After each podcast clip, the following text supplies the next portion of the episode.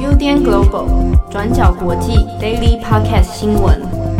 Hello，大家好，欢迎收听 UDN Global 转角国际 Daily Podcast 新闻。我是编辑七号，我是编辑佳琪。今天是二零二一年三月三十一日，星期三。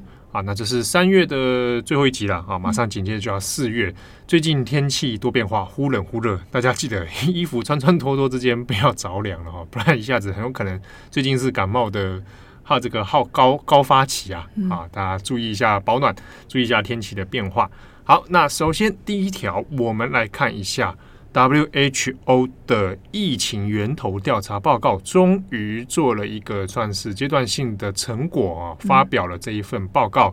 可是呢，报告的结果，嗯，应该说是大家也不意外吗？哈，对于源头的来源到底是什么，其实也没有太多仔细的说明。但中间其实又引发了很多舆论上面的这个风波。嗯。就是在昨天，也就是三十号的时候，WHO 他们正式公布了这个叫做 COVID-19 武汉疫情源头报告。那目前已知的内容呢，就和之前 WHO 他们在中国开的记者会里面的说法是差不多的。在里面呢，并没有直接提到疫情到底是从哪里来的这个关键的疑问。那目前这份报告书的内容呢，它是源自于今年一月十四到二月十号之间，由 WHO 成立的这个疫情起源专家调查小组，他们呢前往中国的武汉来进行一系列的疫情访查。他们将近一个月的访查内容呢，就是包括了在华南海鲜市场进行调查，那另外也有和部分的医生还有患者来进行访谈。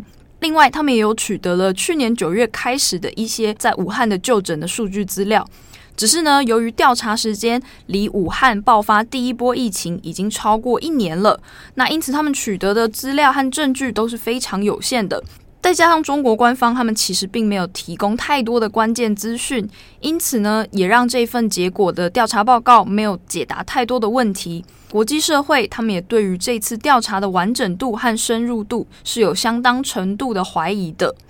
那例如，就有学者说，这种调查它发生都已经超过一年了，调查的延误，它很显然损坏了整个调查的重要性，也没有办法来减少未来会不会再次发生这样子的问题的一个风险。这份调查的结果其实几乎状况就是说了等于没说。报告书里面提到的事情就是说，病毒可能是从蝙蝠中出现的，然后通过了中间的动物宿主传播给人类。那之前也有很多传出谣言的这个武汉的 P 四研究室，目前也没有办法确定是疫情最初的来源。那这份报告书发表之后，就反而引出了更多的问题，就是包括说，那你提到的这个中间的宿主动物到底是谁？那到底起源地是不是真的在武汉？是在动物市场还是在实验室？答案都是没有办法确定的。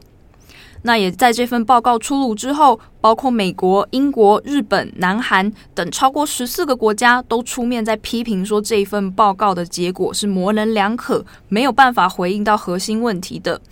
那甚至呢，就连一向大家都认为对中国的态度比较友善宽容的 WHO 秘书长谭德赛，他也都跳出来质疑说，这一份报告的问题在于真相缺漏。他觉得未来的研究必须要包括中国方面愿意给予更及时，还有更全面的数据共享，才能够达成真正的调查结果。谭德赛的声明呢，他就直接这样说：要追踪最早一起的病例，科学家们需要更全面、更早的完整资料权限，包括生物样本以及二零一九年九月以前的全面资料。可是呢，在我跟团队的沟通过程中，我们发现，在中国你要取得这些原始资料是非常困难的。所以，我也期待在未来的合作研究中，WHO 可以取得中国方面更及时以及更完整的资料共享权限。那他的这番话其实就已经算是一个很明确的表态。那并且呢，他也暗示了未来可能还会有后续的调查。只不过未来的第二次调查团到底还有没有可能真的成立、真的成型呢？以及说，就算派了第二次调查团去，你现在这个时间还能够再查到什么东西吗？那另外还有更重要的问题是，这一次调查的失败，就是结果非常的模棱两可，是不是就变成了没有办法再预防说未来会不会有可能在其他国家或者是其他地方又发生了这一种大规模的病毒席卷全球，而我们却没有办法提早预防呢？好，那这边来补充一下，其实纵观而言呢，这一份报告的确就内容上来说，并不脱离大家外界先前的预测啊，就是说。的调查团进到中国了，大概也查不出个什么东西啊，也查不出个所以然，所以大概会有一个心里如一，一个正式报告出来，但是你没有办法解答这些问题啊。那当然，就报告内容上，如果我们一一去检视的话，的确，比如就几个假说啦，包含 P4 实验室的这个流出说啊，还有包含这个华南市场的一些质疑等等。那就调查团的报告来说呢，他们所采用的论证方式是说。没有直接证据，好，所以既然没有直接证据，那这些说法并无法成立啊，好。但问题就来，就是包含谭德赛，还有包含现在十四个国家所质疑的，在于说，我为什么会没有直接证据？在于我调查的过程受到阻挠，好，有一些障碍啊，没有办法完整透明的去刚去查。另外就是当地中国官方没有办法提供你真正完整的。数据好，这就是大家所现在目前所质疑的。所以在十四国的联合上，对这份报告提出质疑、提出批判，那要进一步要求能够做详细调查。里面呢，像日本啊，今天早上也有开了记者会。当然，日本的说法是，呃，讲直白一点，有点像跟风了哈，就是大家都有这么说了，所以日本也跳出来说。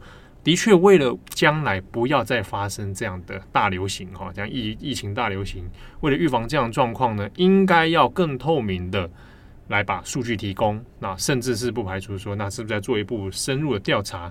但是其实大家现在讲这个话，听了也是觉得，哎，讲的好像也是白讲啊。因为现实上面，在中国的环境里面就不大可能。另一个是说，呃，因为现场已经其实是有被。毁灭过了哈，包含 P2 P4 实验室，包含华南海鲜市场。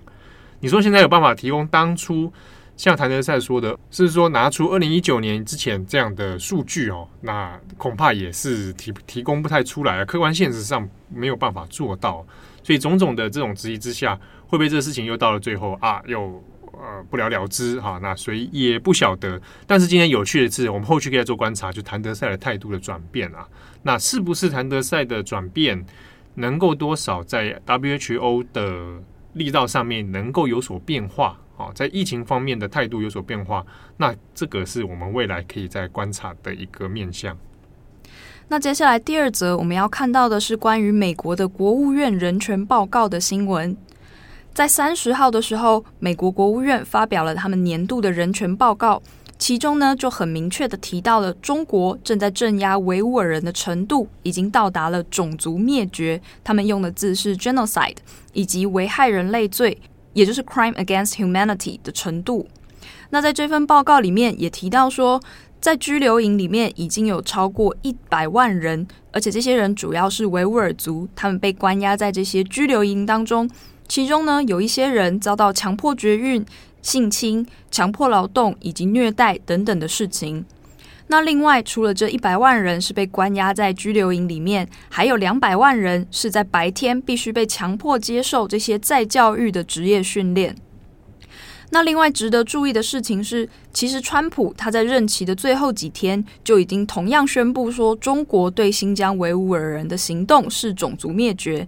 只不过呢，在今天还有在先前，美国的国务院在拜登政府上任之后，由布林肯他的一些发言，还有他昨天的报告，都使用了更清楚而且肯定的措辞，描述了中国政府在新疆所进行的大规模迫害的一些计划实际的内容。那另外呢，在这份报告里面，针对中国的部分，也还提到了中国对于香港的反送中运动，还有后续一系列的打压民主运动所进行的镇压、逮捕和肃清等等。另外，还点名了中国，它也缺乏言论自由的氛围，包括打压在武汉肺炎初期就成为吹哨者的那位李文亮医师。那其他的项目还包括说，对于俄罗斯的纳瓦尔尼表达同情，以及呼吁释放。那另外也对于缅甸军政府的屠杀等等，在这份人权报告里面都有相关的记录。那蛮有趣的一点是，这份人权报告它的发布时间点刚好呢，就是在国务卿布林肯、国家安全顾问杰克苏利文以及中国的代表王毅和杨洁篪前一阵子在阿拉斯加会谈之后就发布的一个报告结果。那很刚好的是，在上礼拜，中国呢，他们自己也才发布了一个自己版本的年度美国人权报告，就是中国发布了一个美国的人权报告。它在里面呢，就批评到了美国自己内部也有系统性的种族歧视，就是包括弗洛伊德案。各种啊，哦，那就是其实就是从中国的立场也是蛮明显，就是我我知道美国在年度它都会有一个预定时间会放这个所谓世界人权报告，所以呢。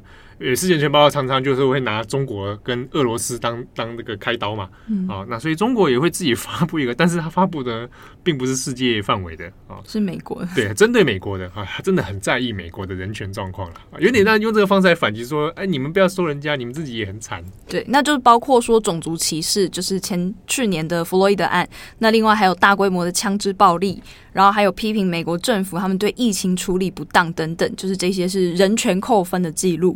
那所以呢，这次美国的人权报告就有点像是对于前阵子阿拉斯加会谈还有这个人权报告所做出的一个反击。对，有点像是会谈之后双方的立场再延伸一次。嗯，啊，也看得出来。这个其实立场没什么太多改变了哦，包含美国这一份世界人权报告讲的内容，比如说针对香港、针对新疆，其实也都是过去几年当中有反复都提过的啊，所以可能重点还是会看在说，那之后啊，就算美国反复的强调新疆的问题，OK，那具体上美国会采取什么样行动？美国及其盟友。会有什么样的反制？那这个才是真正的重点哦。不过，今天这边提到了弗洛伊德案，我们刚好因为昨天也开始更新哦。弗洛伊德案因为再次开庭受审，所以其实在美国媒体、在西方媒体里面也算是备受瞩目哦。但是因为这个预期会开庭蛮久一段时间，那到今天第二天，呃，这一次第二天的审判内容里面呢，有两位证人的证词，其实蛮值得大家注意的。一个呢是现场医护人员哦，他有提到啊，这位汉森医护人员提到说，他当场在面对到这个状况的时候，是需要把躺在地上、倒在地上被压制的弗洛伊德提供医疗协助的。可是呢，根据这个汉森他自己对这个法庭上面证词是说，他提出的要求的时候是被警察阻止。不让他出手救援，好做这个紧急的医疗协助哦，甚至是被旁边的员警说，请他退回到人行道旁边。那他对于这件事情感到非常内疚，而且甚至不知道为什么当下的判断，警察是要做出这样的决议，不让他医护人员来介入啊。这这是这这一次法庭当中其中一个蛮重要的证词。另一个呢，也是传唤了当天在现场，因为旁边有人围观，也有人拍下影片嘛。其中一位达内拉，他当时只有十七岁的一位，也是黑人哦。他在现场就用手机录下了全程的过程影片。那也请他讨论了一下他所看见的现场是怎么一回事。好，那达内拉自己是当天是带着自己的表弟哦，然后就去那个商店旁边的商店哈，那个 Cup Shop Cup Food 要去买东西。就出来之后，没有想到遇到弗洛伊德这个压制的事情。那他当初说，他之所以会拿出手机拍，是因为他觉得非常的害怕。他看到这个情景哈，看到弗洛伊德求救，所以赶快说把这个景象先录下来。那他说这件事情其实对他个人的冲击非常之大啊，甚至到现在都对弗洛伊德本人有很大的歉意，因为他觉得他没有帮他做什么事情。好，他一直觉得他可以做更多，也许不会发生这样的悲剧。但是他也只能眼睁睁看着弗洛伊德当场，然后受到这样的窒息式的对待哦。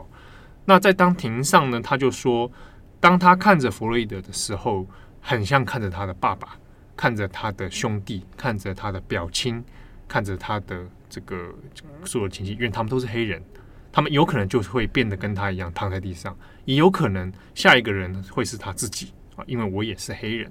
那这是一个蛮典型，在美国种族主义里面，种族歧视的氛围底下，一个呃黑人所承承受到的身体恐惧。好，那他在庭上面就针对这一点有发布了他自己的看法。好，好，那相关的事件点呢，还有关于致死以及警察的刑责等等问题，还在做审判当中。好，那当事人那位警察沙文呢，在现场呃，根据 BBC 还有根据美联社的一些报道，是说他其实没有什么太多的反应啊，但他就坐在底下不断的抄笔记啊。那至于后续的判罪如何，那我们可以来看。那根据法官的说法，恐怕也会至少要到再过一个月啊，四个礼拜左右的时间才会有更多具体的眉目。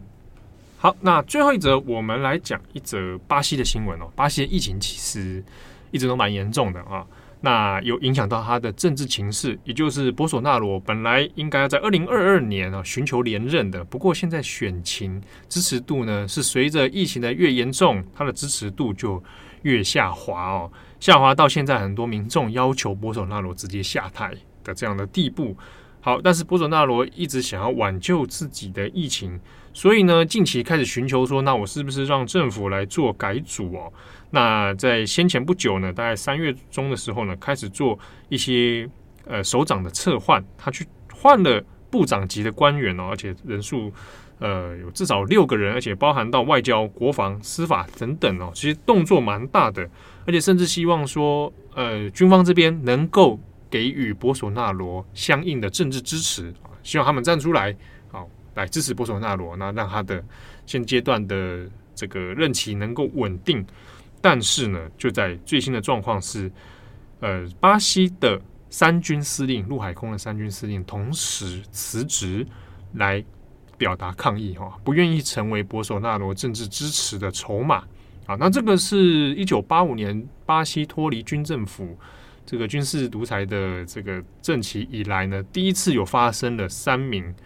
是三军司令哦，这样的等级的人来同时辞职来做施压，所以在巴西政治情势上面看起来，对博索纳罗的状况已经越来越越不利了哈。那能不能够，哎，先不要说二零二二年他能不能够连任啊，能不能够任期撑到二零二二年，你还在位置上，现在就也是蛮吊诡的啊。那情势还有待观察。好，那以上就是今天的几则新闻。好，那最近。我早餐都不会请佳琪跟慧帮我买了，值得炫耀的事情啊！因为我早餐现在改觉得少吃一点精致的面包，所以你吃什么？我吃香蕉。就以上今天的早餐好烂的，今天 你们你们有在吃早餐吗？有啊，我都会吃。我我早上是一定要吃啊，不然我会很饿，会心情很不好。哦、那你们的早餐选择上面有没有特别轻偏好或什么？因为我有一阵子真的吃太多菠萝面包了，嗯。我觉得这个这样下去对我人生不是很好，因为菠萝面包很肥。我我最近是吃御饭团啦，但有时候也会自己带面包。所以你还是会走淀粉类的路线。对，但是我现在中午我都尽量不要带淀粉，然后我就是带鸡胸肉跟其他蔬菜之类的。对，因为我我像我是有点早上无法吃咸的东西，比如说有时候要配饭团，有没有？嗯，欸、我我不行哎、欸。哦我，我真的不行。可是美式早餐不是都是咸的吗？培根啊、炒蛋啊那种。对，但是我不会单吃它。哦，对，就是说我会出现，比如说啊吐司，然后面包，然后或者比较没有那么咸的炒蛋这种、嗯、啊，我要 OK。啊，出现肉品。嗯，还还可以啊，但我会把它视成视为早午餐。哦，你有那种睡到中午然后直接吃便当当早餐吗？很爽哎、欸！你说你天天准备好了便当？不是啊，就是直接吃外面买那种就是午餐的那种便当。欸呃哦、早上一起床就吃那个。我讲我反而会不太爽哎、欸，我会觉得说我好像少没有吃早餐。对，我觉得我需要一个早餐当一个仪式。哦，对啊，所以如果马上出现便当，我好像觉得哎。欸今天好像少了什么，但是你就会有一种犯罪的快感。犯罪是不是？对啊，就觉得今天过得很不规律，真的很棒。哎、欸，好像有这么一回事。对啊，犯罪的快感，这是什么？我们是什么节目？鼓励大家做早餐犯罪。谢谢大家收听，我是编辑，我是编辑佳琪，我们下次见，要记得吃早餐。好，拜拜。感谢大家的收听。想知道更多深度国际新闻，请上网搜寻 Udan Global 转角国际。